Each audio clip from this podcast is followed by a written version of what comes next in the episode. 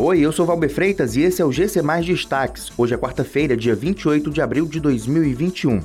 60 municípios cearenses se posicionam contra o retorno às aulas presenciais. Bolsonaro relança programa de redução de salários e jornada. Senado aprova vacinação obrigatória em fins de semana e feriados. Um levantamento feito pela Federação dos Trabalhadores no Serviço Público Municipal do Estado do Ceará listou pelo menos 60 municípios do Ceará em que os prefeitos já se posicionaram contra o retorno às aulas presenciais. De acordo com Edneia Soares, presidente da FETANCE, as escolas não estão preparadas para esse retorno. Segundo ele, não houve investimento nas escolas públicas municipais que garantam uma estrutura de segurança sanitária, o que coloca em risco a vida da comunidade escolar e toda a sociedade sociedade.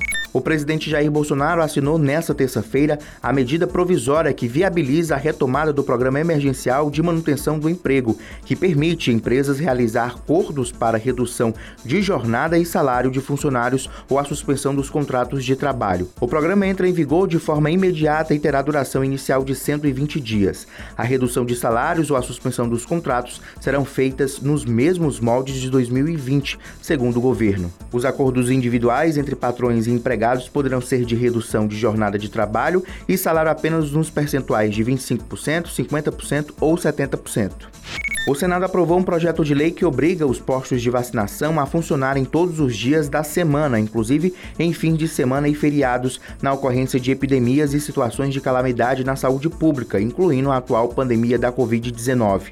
O projeto determina que a vacinação, nos casos descritos, ocorra todos os dias até que se atinjam as metas definidas pelos respectivos planos de ação para cada grupo, em cada fase de vacinação.